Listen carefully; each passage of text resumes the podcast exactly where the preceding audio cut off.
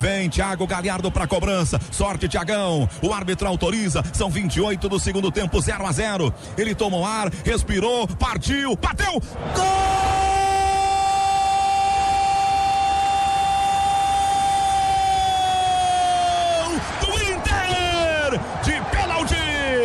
Aos 28 da etapa final. Thiago Galhardo entrou a pouco, foi firme para colocar a bola no alto do centro do gol e matar o goleiro Ronaldo. É o sonho do bicampeonato da Copa do Brasil. Vivo, mais vivo do que nunca. Sai o gol, fora de casa. No primeiro confronto, o Inter está ganhando do Vitória por 1 a 0. Geisão Lisboa.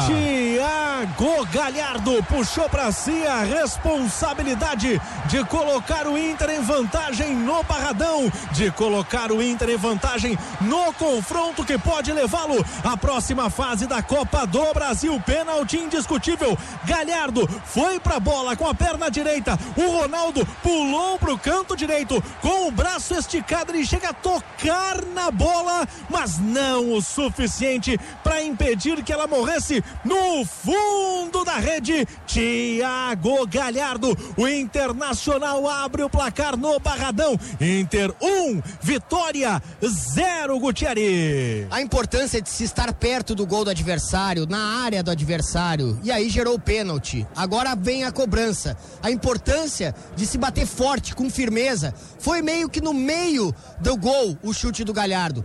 Mas o Ronaldo tocou a bola com a força tão boa tão importante como chutou o Galhardo, aí não teve chance pro goleiro Ronaldo. O Inter abre o placar, claro que foi melhor durante o jogo, claro que teve domínio total, mas não tinha produção ofensiva. Começou a produzir um pouquinho mais com as trocas e tá aí o resultado, 1 a 0 pro Inter com o Galhardo, Eurico. Thiago Galhardo, artilheiro do Inter no ano, marcou seu décimo gol na temporada, primeiro na Copa do Brasil 2021.